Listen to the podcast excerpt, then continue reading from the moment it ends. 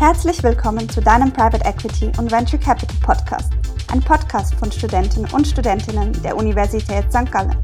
In jeder Episode werden wir dir spezifische Brancheneinblicke gewähren und aktuelle Themen besprechen, gemeinsam mit Industrieexperten oder ehemaligen Studierenden.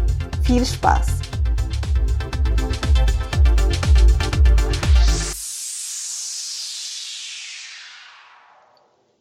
Begrüße euch zu unserer zweiten Episode mit Sebastian Becker, Investment Manager bei Red Alpine. Sebastian hat unter anderem bereits bei Project A und Rocket Internet gearbeitet und seinen Bachelor sowie auch Master an der Universität St. Gallen gemacht. Nachdem wir mit Jan Dresen in unserer ersten Episode über Private Equity gesprochen haben, wird uns Sebastian heute neue Einblicke in die VC-Branche geben. Hey Sebastian, cool, dass du heute hier bist. Möchtest du dich zuerst kurz vorstellen? Ja klar, ähm, Sebastian heiße ich. Äh, ich komme aus Deutschland, wie man unschwer äh, erkennen kann, aus so einem kleinen Dorf im Süden bei Baden-Baden. Und ähm, ich bin Investment Manager bei Red Alpine und freue mich heute so ein bisschen mehr über meinen Weg zu erzählen und ähm, was so den Job ausmacht als, als Venture Capitalist. Was hat dich denn ins Venture Capital geführt und was war deine Motivation? Ja, ich glaube, da muss ich ein bisschen ausholen. Also ich war schon immer begeistert von Unternehmertum und mich hat es fasziniert, wie aus Problemen und einer Idee von einem oder mehreren Leuten eine Lösung wird und die ein großes Unternehmen daraus bauen. Und ich will jetzt nicht klingen wie so ein Bilderbuchökonom, aber ich finde es echt spannend, wenn daraus eine große Company wird und eine Menge Mehrwert für verschiedene Stakeholder geschaffen wird. Also die Mitarbeiter, der Staat kriegt ja auch Steuern und natürlich auch der Mehrwert, der für die Nutzer generiert wird. Und was mich, glaube ich, auch besonders ja, daran fasziniert hat, ist, ähm, sind die Gründerpersönlichkeiten. Weil die reißen die Leute mit, die inspirieren Menschen, die haben richtig Lust, was zu schaffen. Und ähm, eigentlich war von mir schon immer ein Traum, ja, dazuzugehören, beziehungsweise auch irgendwann mal was eigenes aufzubauen. Und ähm, aus dem Grund habe ich dann ja ab dem dritten Semester nach unserem schönen Assessment-Jahr angefangen, Ideen zu finden und äh, um was eigenes zu starten. Und das ging dann von Social Media, Marketing, Marketplace bis hin zu wirklich abstrusen Ideen, wo ich angefangen habe, Craft Beer nach Thailand zu exportieren, oder äh, deutsche Babynahrung nach äh, China zu verschiffen. Also ich kann dir heute alles über Demeterbrei erzählen. Ist im Endeffekt aber alles kläglich gescheitert. Ähm, ich hatte damals kein Geld, ähm, um, um Großware vorzufinanzieren, kein Mentor. Äh, und deswegen ja, hat sich das Ganze dann im Sande verlaufen. Was aber blieb, war auf jeden Fall der Hunger, irgendwann mal was Eigenes zu starten, was Eigenes aufzubauen. Und dann habe ich mich strategisch Gedanken gemacht, wie ich das dann am besten erreichen kann. Und äh, bin dann auf VC gekommen, weil ich wollte mehr über Technologien lernen, über Businessmodelle, damit ich mir überlege, okay, äh, was, was sind denn spannende Dinge, die aktuell sehr heiß sind und auch äh, Finanzierungen bekommen. Und wie ich wollte mehr über diese Gründerpersönlichkeiten erfahren, von denen ich eben gesprochen habe, vor allen Dingen kennenzulernen, aber auch von ihnen zu lernen. Und das, was auf der Hand liegt, ja, Geld einzusammeln. Und zwar worauf achten Investoren und ähm, was muss ich mit meiner Company vorweisen, um dann auch wirklich Geld zu bekommen. Und dann habe ich mich hingesetzt, eine Excel-Liste gemacht, ja, ganz, ganz hands-on mit allen relevanten VCs aus der Dachregion. Ähm, warum Dachregion? Äh, damals war mein Englisch einfach noch nicht so gut und dann habe ich mich im Endeffekt bei fünf bis acht VCs beworben und bei einigen hat es dann geklappt und im Endeffekt habe ich mich dann für Project A entschieden. Genau, du hast ja Erfahrungen bereits gesammelt, bevor du ähm, bei Red Alpine ähm, angefangen hast. Wie waren denn deine Erfahrungen zuvor bei Project A oder Rocket Internet? Ja, das ist äh, eine sehr, sehr gute Frage und ich würde sagen, diese Erfahrungen waren komplett unterschiedlich. Also bei Project A, das war so mein erster richtiger Kontakt zur Startup-Szene und retrospektiv äh, war das die absolut richtige Entscheidung. Und es hat mich damals gereizt, mit diesen erfahrenen Partnern zusammenzuarbeiten, also Flo, Florian Heinemann, Uwe Horstmann, Anton Weiz, äh, welche da den aktiv den Dealflow, äh, Dealflow betreuen. Absolut super starkes Team und ähm, ich kann dir sagen, ich habe noch nie in so kurzer Zeit so viel lernen dürfen. Das Team hat sich extrem viel Zeit genommen, mir Feedback zu geben ähm, und hat dann auch extrem stark zur Lernkurve beigetragen. Und über die Zeit ähm, habe ich relativ viel Vertrauen bekommen und dann eigentlich alles gemacht, von First Call mit den Founders bis hin zur Leitung von, äh, von ganzen Due Diligences. Und ich glaube, mehr kann man von so einer frühen Erfahrung ja nicht erwarten. Und äh, es war absolut großartig, bei denen zu arbeiten. Ja, bei Rocket Internet war das Ganze äh, äh, ganz anders.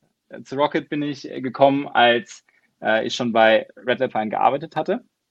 Und das war tatsächlich bei einem Workshop an der HSG. Dort war GFC, also Global Founders Capital, das Growth Equity Team.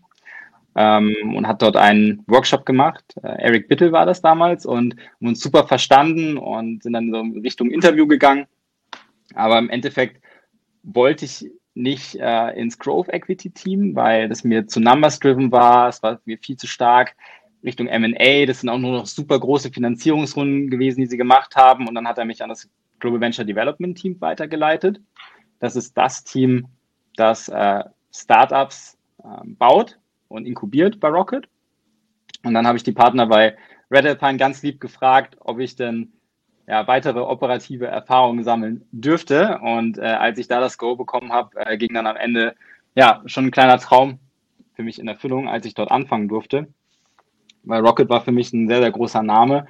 Und man hört und liest überall von Rocket Internet, aber weiß eigentlich gar nicht, was wirklich dahinter steckt. Und der zweite Grund war, dass ähm, ich während dem Abitur, kann ich mich noch gut erinnern, eine Doku gesehen habe über die Samba-Brüder und ähm, ich das extrem spannend fand und danach die Geschichte von ihnen auch äh, sehr tief und intensiv verfolgt habe und sie eigentlich ja, schon fast als Vorbilder gesehen habe. Und dann hatte ich die Möglichkeit, tatsächlich direkt ja, in ihrem Team, beziehungsweise im Team von Olli, Samba und Alex Kudlich zu arbeiten und ja, meine Meetings im, im selben Boardroom zu haben, wie dort, wo die ganzen großen ja, Last Generation äh, ähm, Gründerstories passiert sind in, in, in Berlin. Und das war echt cool. Und da ich schon vorher Erfahrung hatte bei ja, Project A und bei Red Alpine, also VC-Erfahrung, war das mit der Verantwortung relativ schnell sehr groß und es hat extrem viel Spaß gemacht. Also was wir gemacht haben, ist, wir haben Businessmodelle identifiziert, Founder gesucht, ein Land ausgesucht, äh, alles drei gematcht, zusammengeführt äh, und dann am Anfang ja, hands-on auch unterstützt, um, um das Unternehmen loszutreten. Und ich glaube, was Rocket Internet besonders macht, ist, dass es damals wie heute super smarte Leute anzieht die richtig Bock haben, was zu starten und ähm, da auch Verbindungen entstehen. Und ähm, also ich habe da mit Johann, Pavel, super Leute und vor allen Dingen auch mit Chris äh, zusammengearbeitet, den ich seither wahnsinnig schätze. Und ähm, ja, er hat jetzt auch die Razer Group mitgegründet. Äh, das ist eins unserer neuesten Investments bei Red Alpine. Ja, und, und hier sieht man wieder, da kommt alles zusammen äh, und die Startup-Szene ist doch äh, relativ, relativ klein. Spannend. Ähm, du hast ja auch einen Master an der HSG gemacht, der MBI, Master in Business Innovation. Haben dir denn deine Studienerfahrungen auch geholfen ähm, während deinen äh, Venture Capital praktischen Erfahrungen? Ja, ähm, hier würde ich, würde, ich, würde ich so eine Unterscheidung treffen. Also einmal HSG allgemein und dann insbesondere der MBI. Und was für mich, also ich habe auch den, eben den Bachelor an der HSG gemacht und, und, was mich super, super, was die HSG für mich ausmacht, ist, ähm, ja, dass eine gewisse adverse Selektion der Studenten stattfindet, weil es geht ja ein gewisser Ruf einher. Äh, man weiß, ist Assessment da super hart, mega viel Arbeit. Und ich denke, ähm, dass dadurch auch eine bestimmte Art von Personen das Studium bestreiten und auch deine, deine Mitstudierenden sind. Und die meisten sind mega stark motiviert. Und äh, ich weiß nicht, äh, du kennst das wahrscheinlich auch, Gruppenarbeiten äh, eskalieren oft in, in Arten aus in Wettbe Wettbewerbe. Äh, und jeder, der das Assessment-Jahr miterlebt hat, äh, der weiß, wie es wie es ist, mit der Angst zu leben bei jeder Prüfung, ähm, dass man, äh, wenn man zu viele Fehler macht, äh, sein Studium beenden muss und dann wieder schön irgendwie nach Deutschland ziehen darf. Und ich glaube, äh, das, das härtet ab. Aber das meiste, was mich geprägt hat und was mir geholfen hat, war das Umfeld, von dem ich eben gesprochen habe. Es war einfach super motivierend zu sehen, was deine Studienkollegen alles erreichen und, äh, und dich auch jeden Tag aufs Neue von ihnen inspirieren zu lassen und dadurch auch motiviert zu sein, immer 150 Prozent zu geben. Und am MBI mochte ich, dass man die Möglichkeit hatte, ähm, sich in bestimmten Bereichen zu vertiefen. Zum Beispiel äh, hatte ich einen extrem coolen und spannenden Kurs über AI und Machine Learning. Ähm, und äh, was dann sehr, sehr eindrücklich war, dass ich die Erfahrungen, die ich in dem Kurs äh, ähm, gelernt hatte, im Endeffekt auch wirklich anwenden konnte. Ähm, ich erinnere mich noch ganz gut, äh, da war ich selber überrascht an, an, an so ein äh, Venture, das hat sich bei uns beworben und äh, der Founder, ein super smarter Typ, Computer Science vom MIT, hat so ein Machine Learning Startup gebraucht, äh, gebaut und im Endeffekt äh, haben wir uns dann wiedergefunden, dass wir über verschiedene Algorithmen philosophiert haben, äh, was denn für seine Lösung am meisten Sinn macht. Und ich glaube, da waren wir am Ende beide überrascht, dass, das, äh, dass diese Konversation so zustande kam. Und äh, ja, absolut, absoluter Mehrwert. Und ähm, für mich persönlich, für, zur Persönlichkeitsentwicklung hat ganz groß beigetragen der Design Thinking Kurs. Ähm, das war eine sehr, sehr intensive Erfahrung. Und äh, aber ansonsten, äh, to be fair, äh, ich habe während dem Studium auch immer weiter als Part-Time Associate bei Red Alpine gearbeitet. Und äh, deswegen war ich eher weniger an der Uni. Wie haben dir deine praktischen Erfahrungen damals für den Festeinstieg bei Red Alpine geholfen? Äh, meine, meine Erfahrung bei Project A, glaube ich, am meisten einfach gebracht hat. Ähm, da sie die Grundinstrumente äh, des VCs äh, zu lernen, ähm, war, war extrem, extrem gut und extrem wichtig. Und äh, vor allem aber habe ich äh, Andreas Helbig, äh, der jetzt bei Atomico äh, arbeitet, äh, das zu verdanken, weil er hat mich damals dann von Project A aus zu Red Alpine empfohlen. Und so Hardskill-mäßig, was das wirklich was gebracht hat, ist also die Sprache von VCs zu lernen, zu lernen, worauf es wirklich ankommt, das auch runterbrechen zu können, konkret und strukturiert darzustellen und einfach über die Zeit viel Wissen über die Industrie aufzubauen. Und ich glaube, was auch spannend war und wichtig war, ähm, die eigenen Gehversuche und die operative Seite ein bisschen besser zu verstehen, weil ich denke, das ist extrem wertvoll für Gründer, wenn man einfach auch ja, weiß, wie es war und wie man sich gefühlt hat, als man dann eine Company eingetragen hat und ähm, eine Website gebaut hat und erste Kundengespräche, Leute Cold Call mäßig angerufen hat, E-Mails geschrieben etc. Ähm, ich glaube, dann kann man sich einmal noch mal ein bisschen besser reinfühlen und hat auf der anderen Seite aber auch schon ein paar Dinge ausprobiert, die besser funktioniert haben und die nicht funktioniert haben. Und das, denke ich, macht, macht einen dann auch in seinem Job besser mit der täglichen Arbeit mit Gründern zusammen.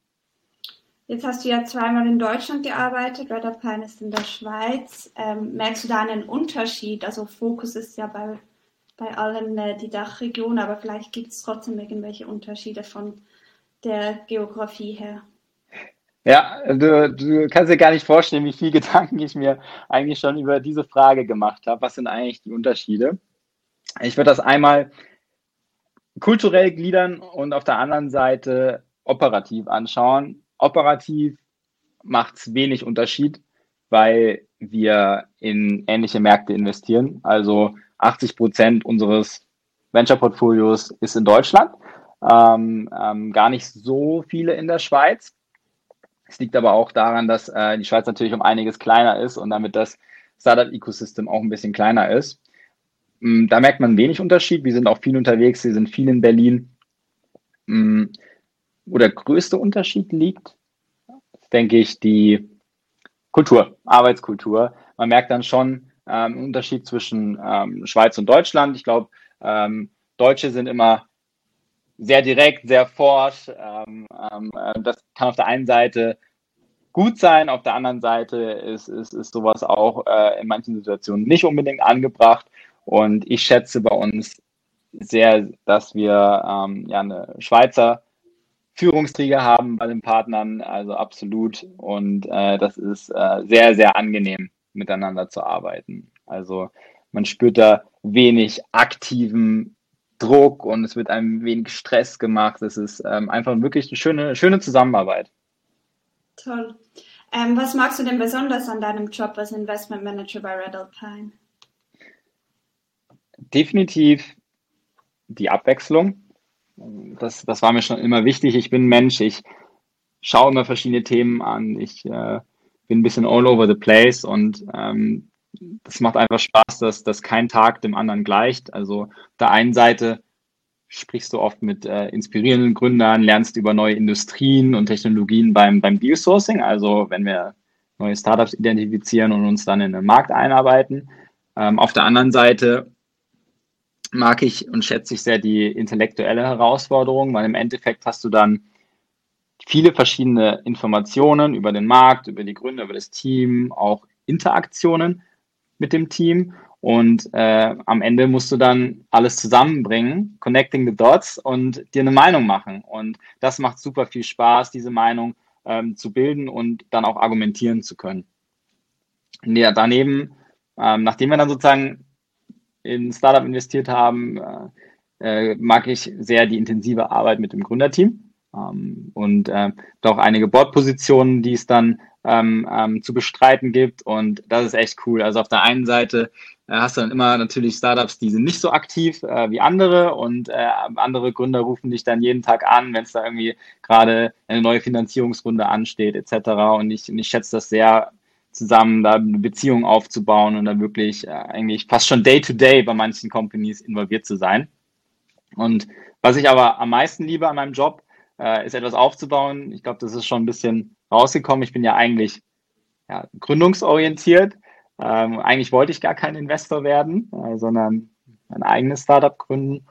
Äh, jetzt hat sich aber bei Red Alpine die Möglichkeit ergeben, äh, Möglichkeit ergeben, zusammen mit den Partnern einen neuen Fonds auf, aufzubauen. Das ist ähm, der Opportunity Fonds. Und dieser investiert auf der einen Seite in unsere Portfoliounternehmen, die ähm, dann in die Growth-Phase kommen, auf der anderen Seite aber auch direkt in Later-Stage-Unternehmen und Secondaries. Und äh, da teile ich gerade so ein bisschen meine, meine, meine Zeit auf ähm, zwischen, zwischen dem Projekt und auch Early Stage. Und ja, hier sehe ich aktuell meine große unternehmerische Herausforderung, äh, sei es beim, beim Fundraising, äh, bei dem ich das Produkt verkaufen darf, äh, oder bei der Definition von der Strategie, von der Strategie und äh, der Prozesse für, für, für dieses neue Vehikel. Das klingt tatsächlich sehr divers und auf jeden Fall spannend. ähm, was sind denn so Venture Capital Stereotypen, die du überhaupt nicht unterschreiben kannst? Ja, ich glaube, wenn, wenn man über Venture Capital nachdenkt, dann haben viele das Bild im Kopf, ja, Box, Höhle der Löwen äh, oder Shark Tank aus den USA, dass, dass man da als Investor sitzt und im Endeffekt bewerben sich Startups bei dir und äh, du darfst dann äh, das beste Team aussuchen. Die Realität sieht da ganz anders aus. Im Endeffekt äh, ist es so, dass ja, gute Teams mit einer super Idee zum richtigen Zeitpunkt, da stürzen sich alle drauf. Und da ist es eher schwierig, dass das Startup dein Geld annimmt. Ähm, somit verkaufen wir eigentlich Geld. Und äh, natürlich ist es eine sehr ja, privilegierte Situation, dass man die Möglichkeit hat, den Startups Geld zu geben. Auf der anderen Seite ist das ein ganz, ganz krasser Sales-Job, ähm, ähm, weil im Endeffekt musst du dem Gründer überzeugen, dass, ihr der, dass wir der richtige Partner sind, ähm, um, um das Unternehmen auf die richtige Stufe zu bringen. Und das in so einer kurzen Zeit mit so wenig Interaktion hinzubekommen, äh, das ist immer eine Herausforderung und tut dann natürlich umso mehr weh, wenn man einen Deal nicht gewinnt. Mhm. Und der zweite Punkt, äh, der mir aufgefallen ist, der vielleicht auch ein bisschen ja, ähm, ähm, besser zu verstehen ist, ist, äh, dass, dass viele denken, es geht beim Early Stage VC auch viel um Unternehmensbewertung und das hatte ich damals auch gedacht. Ich habe mich für meine Interviews mit verschiedenen Bewertungsmethoden auseinandergesetzt, äh, aber im Endeffekt also wenn man sich jetzt anschaut, äh, in der Realität ist es so, äh, dass, äh, dass es da jetzt, dass es eher so eine ja, vage Schätzung ist, die sich daraus zusammensetzt, wie viel das Unternehmen braucht, um die nächste Stufe zu erreichen, versus die Verwässerung, die für die Gründer annehmbar ist, versus äh, was denkt man, ähm, was für ein Exit-Wert wird das Unternehmen ähm, einspielen und dass man da mit diesem, mit diesem Profit äh, äh, leben kann und das ist dann so eine, so eine Abwägung und ja, muss einfach, muss einfach ins Bild passen. Mhm. Es ist mehr, es ist keine, keine Wissenschaft, die daraus gemacht wird. Und wie siehst du die aktuelle Entwicklung des Startup-Ökosystems in Europa? Ja, das ist eine super wichtige Frage, weil ich glaube, wir leben in einer extrem spannenden Zeit hier in Europa.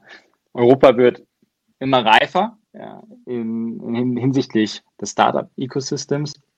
Es gibt immer mehr Unicorns und auch Exits in Europa. Das heißt, dass Startups nicht nur über eine Milliarde bewertet werden, sondern auch tatsächlich Gewinne realisiert werden. Und dadurch ja, gibt es auch mehr institutionelle Geldgeber, die erkennen, hey, VC Venture Capital ist eine coole Assetklasse, hier lohnt es sich, ähm, ähm, Geld reinzustecken. Äh, da gibt es auch in Europa große Returns zu holen. Weil ein großes Problem Europa versus Amerika ist, dass in Amerika Pension Funds ein Riesenteil von, von Venture Capital, also nur um das als Beispiel zu nennen, Riesenteil von Venture Capital Fonds ausmachen. Und in Europa ist das verschwindend gering, wohl weil das noch ein bisschen Education braucht für die Pension Funds, dass, dass das auch in Europa äh, äh, profitabel äh, sein kann und auch nicht zu risikobehaftet, wenn VC einen guten Job macht. Und das sehen wir gerade, das ändert sich. Es gibt mehr institutionelle Geldgeber, die Lust haben, VC-Funds zu finanzieren.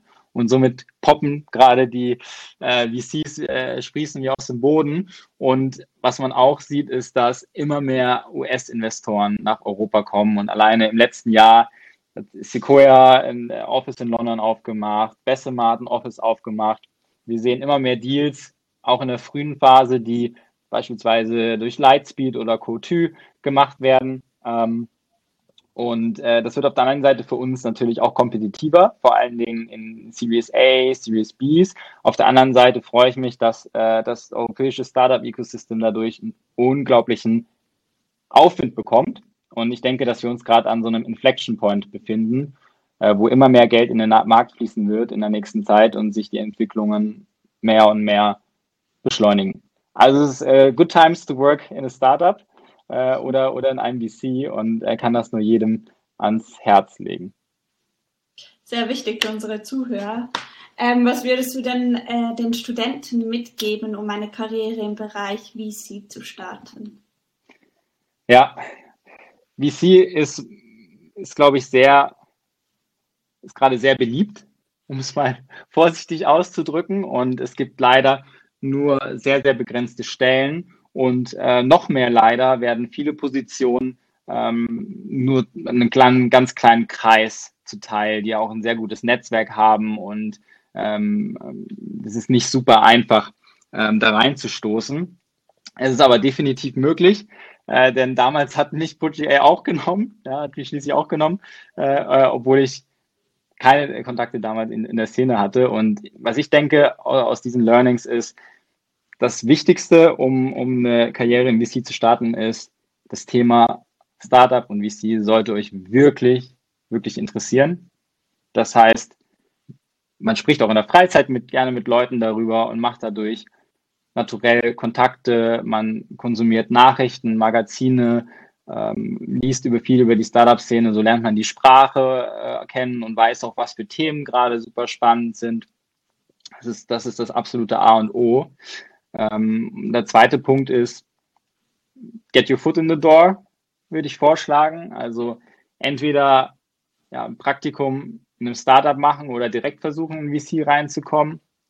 Und wenn ihr in einem Startup seid, dann, dann kann man ja Kontakt zu dessen Investoren aufnehmen oder lernt dann auch zum Beispiel in Berlin super, super schnell Leute kennen.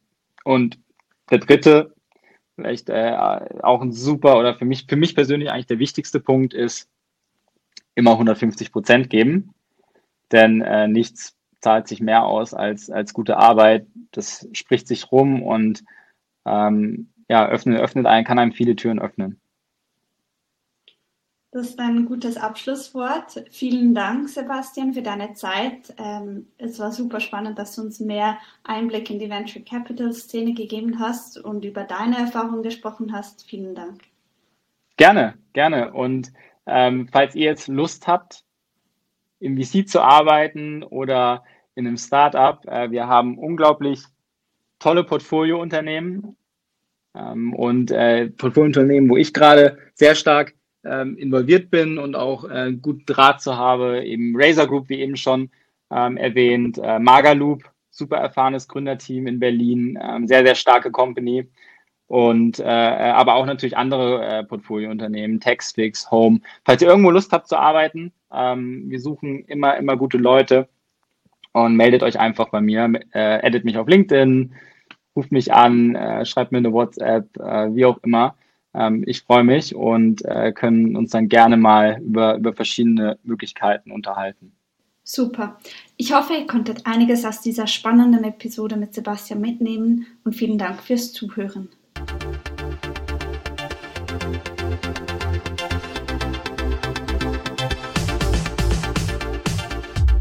Vielen Dank fürs Zuhören.